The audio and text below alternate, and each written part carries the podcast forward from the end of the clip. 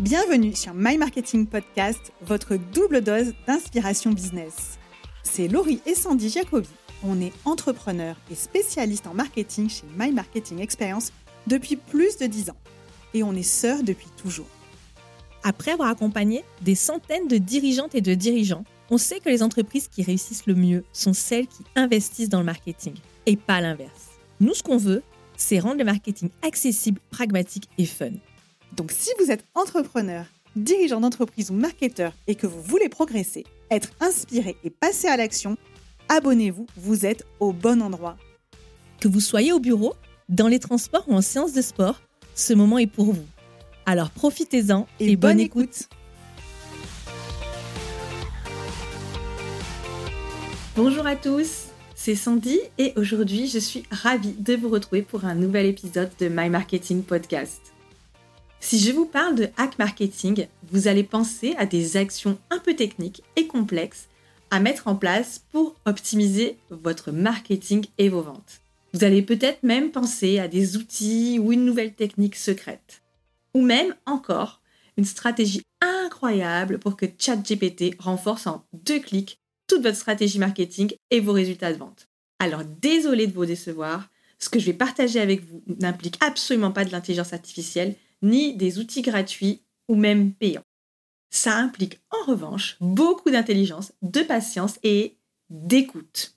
Et il faut avouer que c'est pas le fort de grand monde. Dans cet épisode, je vous partage des questions à poser à vos clients pour muscler votre marketing plus vite que les abdos de Jean-Claude Van Damme. Et croyez-moi, c'est un des hacks les plus efficaces que je connaisse.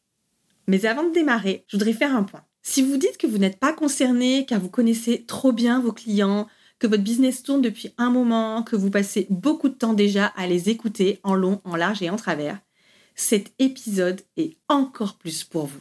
Parce que vous pouvez passer autant de temps que vous voulez avec vos prospects, avoir des échanges fréquents avec vos clients. Si vous ne posez pas ces questions, vous n'avez juste pas les bonnes informations. Pour travailler avec de nombreuses entreprises depuis plus de 10 ans, je peux vous assurer que 8 fois sur 10, les dirigeants et les commerciaux n'ont pas les réponses aux questions que je vais vous partager. Pas toutes en tout cas. Et ça affaiblit dramatiquement leur marketing à tous les niveaux. Leur message, leur positionnement, leur offre, leur communication. Si vous pensez être concerné, je vous recommande d'écouter en entier cet épisode et de prendre des notes. Les réponses aux questions que je vais vous partager peuvent réellement transformer les performances de votre marketing, la qualité et l'impact de vos messages publicitaires, de vos pages de vente, vos brochures, plaquettes commerciales si vous en avez, mais évidemment aussi de votre site internet. Bref, vous rendrez tous vos messages plus impactants et plus pertinents. Et en termes de ROI, ça veut dire tout simplement plus de prospects et plus de ventes. Je pense que de ce côté-là, on est tous d'accord pour dire que c'est ce qu'on veut.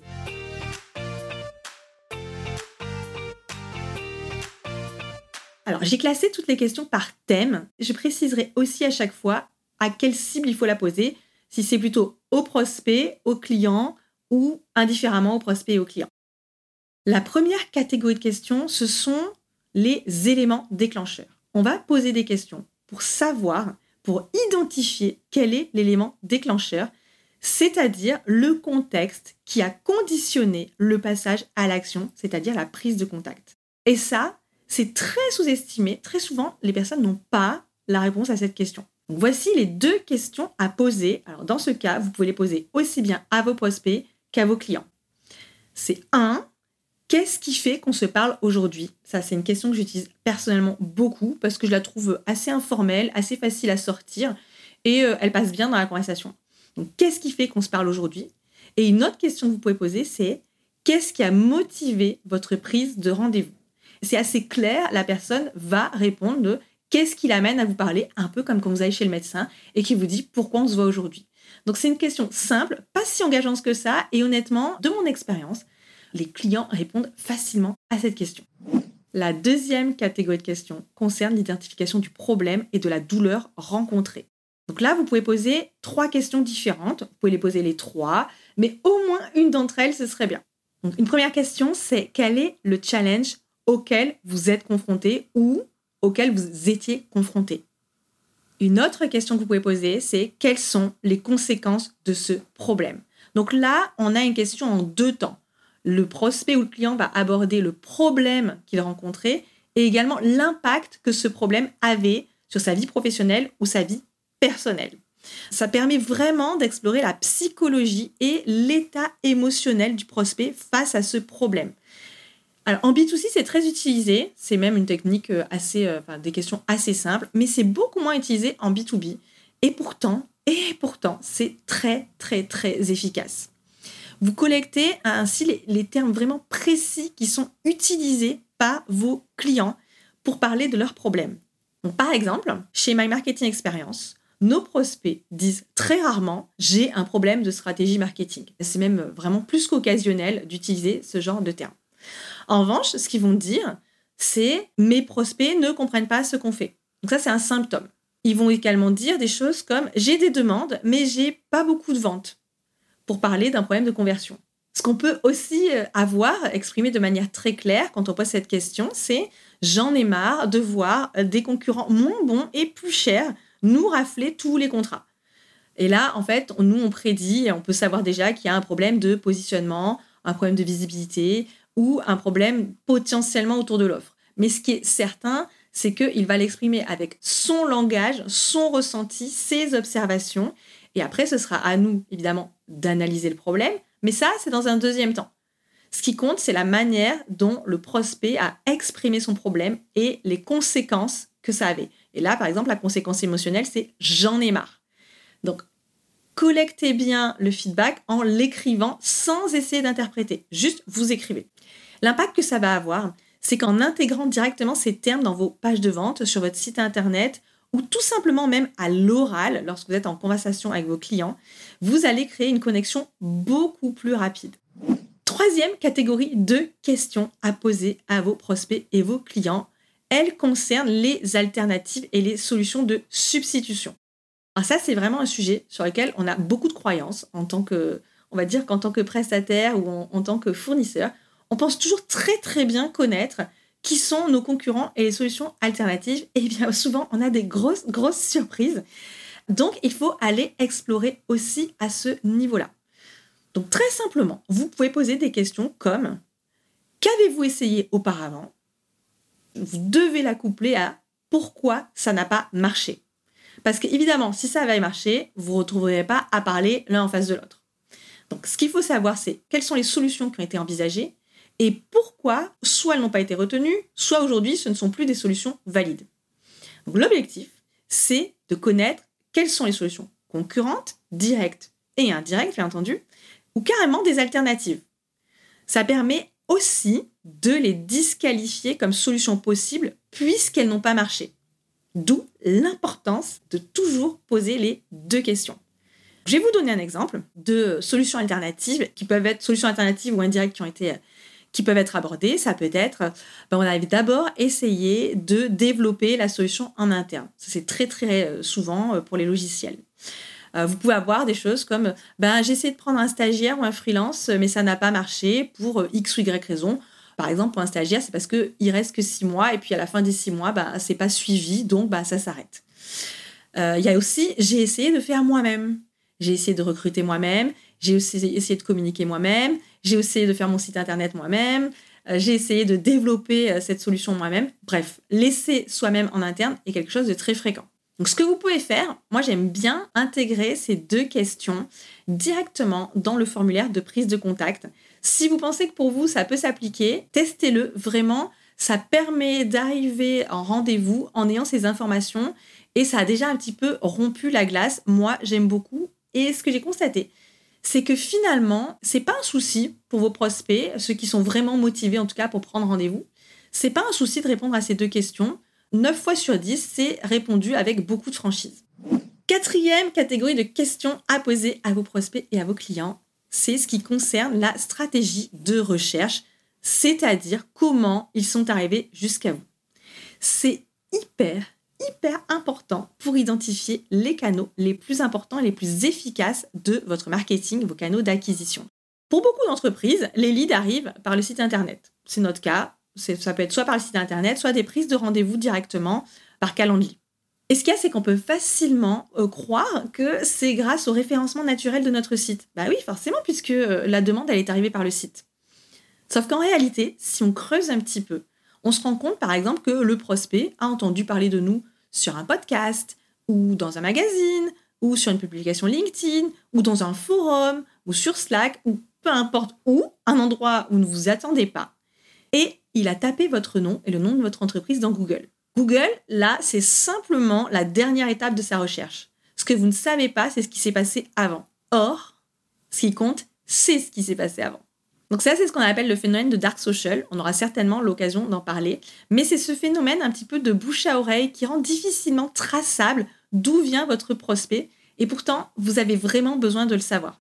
Par exemple, chez My Marketing Experience, c'est comme ça qu'on a euh, découvert que ben, une grande partie de nos prospects arrivaient parce qu'ils nous avaient découvert sur LinkedIn euh, ou directement par le podcast. Mais si on n'avait pas posé ces questions, on aurait simplement pu croire qu'ils étaient arrivés par notre référencement naturel. Cinquième catégorie de questions à poser à vos clients pour renforcer l'efficacité de votre marketing, c'est ce qui concerne le processus de prise de décision. Ce processus diffère généralement en B2B et en B2C, mais vous avez quand même la possibilité de les poser dans les deux cas. C'est juste que dans un cas, ben, ce sera en général un petit peu plus court et impliquera moins de personnes qu'en B2B par exemple. Mais dans tous les cas, vous devez explorer le schéma de prise de décision. Donc vous pouvez poser des questions telles que quelles ont été les étapes que vous avez passées pour faire votre recherche? Quelles sont les différentes étapes que vous avez traversées pour faire votre recherche? Donc là, potentiellement, ça va être, eh bien, d'abord, je suis allée sur le site internet, après, je suis allée voir les avis clients, ensuite, euh, j'ai téléchargé euh, la brochure, bref. Souvent, si vous avez un CRM qui est connecté à votre euh, site internet, par exemple, si vous avez un e-commerce, vous avez la possibilité d'avoir ce genre d'informations. Dans tous les cas, si vous n'avez pas pu tracer la demande par le juste, précédemment, eh bien, vous devez poser la question. Typiquement, en B2B, on a souvent des choses comme euh, je vous suis sur LinkedIn, je suis abonné à votre newsletter, ça fait un moment que je vous suis, et puis maintenant que j'ai le besoin, eh j'ai pensé à vous pour vous contacter. Une autre question pour le processus d'achat qui est super, super importante, c'est la question toute simple de qui est impliqué dans le processus d'achat et dans la décision. En B2B notamment, mais pas qu'en B2B, vous avez souvent un interlocuteur, mais ce que vous ne savez pas, c'est quelles sont les autres personnes qui sont impliquées. Il peut y avoir une personne qui paye, une personne qui utilise et une personne qui décide. C'est quasiment tout le temps le cas en B2B, mais ça arrive aussi en B2C, puisque très souvent, on a l'acheteur qui est différent de l'utilisateur. Typiquement, euh, pour les abonnements de téléphone portable, par exemple, pour les, les, plus jeunes, ce sont souvent les parents qui payent et euh, les jeunes qui les utilisent, les enfants, les adolescents. On arrive à la dernière catégorie de questions à poser à vos clients, la sixième. Et là, vous les posez uniquement, donc je précise, ce sont des questions à poser uniquement à vos clients. Vos prospects seront incapables d'y répondre, vous allez tout de suite le comprendre, parce que ce sont des questions relatives aux bénéfices ressentis, aux bénéfices de travailler, de faire appel à votre entreprise ou votre marque. Donc l'idée là, c'est de collecter un maximum de feedback sur l'expérience à un niveau qui est rationnel, mais aussi à un niveau émotionnel. Ça viendra nourrir vos argumentaires de manière incomparable et les rendre beaucoup plus puissants que ceux de vos concurrents. Un peu comme une louche de potion magique de Panoramix. C'est parti pour les trois questions qui concernent l'expérience client. La première, quels ont été les bénéfices business qu'on vous a apportés? Si c'est en B2C, quels ont été les bénéfices tout court que cela vous a apporté? Juste les bénéfices ressentis. Et là, vous ne jugez pas, vous accueillez, vous laissez vraiment parler votre interlocuteur, votre client. Une autre question, deuxième question super importante, c'est quels sont nos vrais bénéfices qui nous différencient de nos concurrents. Et cette question, elle est super importante parce que vous allez pouvoir ensuite l'utiliser pour ou valider ou retravailler votre positionnement. Par exemple, chez My Marketing Experience, un bénéfice supplémentaire à travailler avec My Marketing Experience qui est ressorti de nos clients, c'est la proximité, la réactivité et la bonne ambiance de travail. C'est-à-dire que nos clients, ils sont contents de travailler avec nous, c'est sympa, ça se passe bien et on est de bonne humeur. Évidemment, c'est sûr que ça n'a pas d'impact spécialement sur la business, mais travailler dans une bonne ambiance, c'est quand même plutôt sympa. Ce qui est ressorti aussi, euh, parce que nous on pose beaucoup cette question, ce qui est ressorti, c'est bah, quand on travaille avec vous, on découvre toujours plein d'outils qui vont nous être utiles ensuite pour notre business. C'est pas ce qu'on vend en premier, c'est même pas ce qu'on vend vraiment, mais c'est un bénéfice en plus qu'ils ont perçu. Et c'est super utile pour travailler vraiment votre positionnement. Vraiment, faites-le. Je l'ai fait récemment euh, avec un client. On a eu des pépites qui sont sorties de là, mais quelque chose de magique. Troisième question que vous pouvez poser, c'est quels sont les concurrents que vous avez considérés? Ça, c'est une question que vous pouvez poser, notamment si ce travail, vous ne l'avez pas encore fait au stade où euh, ils étaient prospects. Eh bien, vous pouvez le faire après, de demander quels étaient les concurrents qui avaient été considérés et pourquoi ils n'ont pas été retenus. Ça vous permettra aussi de renforcer votre positionnement. Voilà, vous avez tout un stock de questions pour muscler, voire même bodybuilder votre discours marketing. Donc pour résumer, il y a six grands types de questions à poser. Les questions qui concernent l'élément déclencheur, les questions qui concernent le problème rencontré et les conséquences. En trois, on a les questions qui portent sur les alternatives et les solutions de substitution. En quatre, on a les questions qui portent sur la stratégie de recherche. En 5, on a les questions qui portent sur le processus de décision. Et en 6, on a les questions qui portent sur les bénéfices observés et ressentis. Voilà, c'est tout pour aujourd'hui. J'espère que cet épisode vous a plu. Si c'est le cas, n'hésitez pas à le partager en taguant My Marketing Experience et pourquoi pas à le recommander autour de vous. Et moi, je vous dis à très vite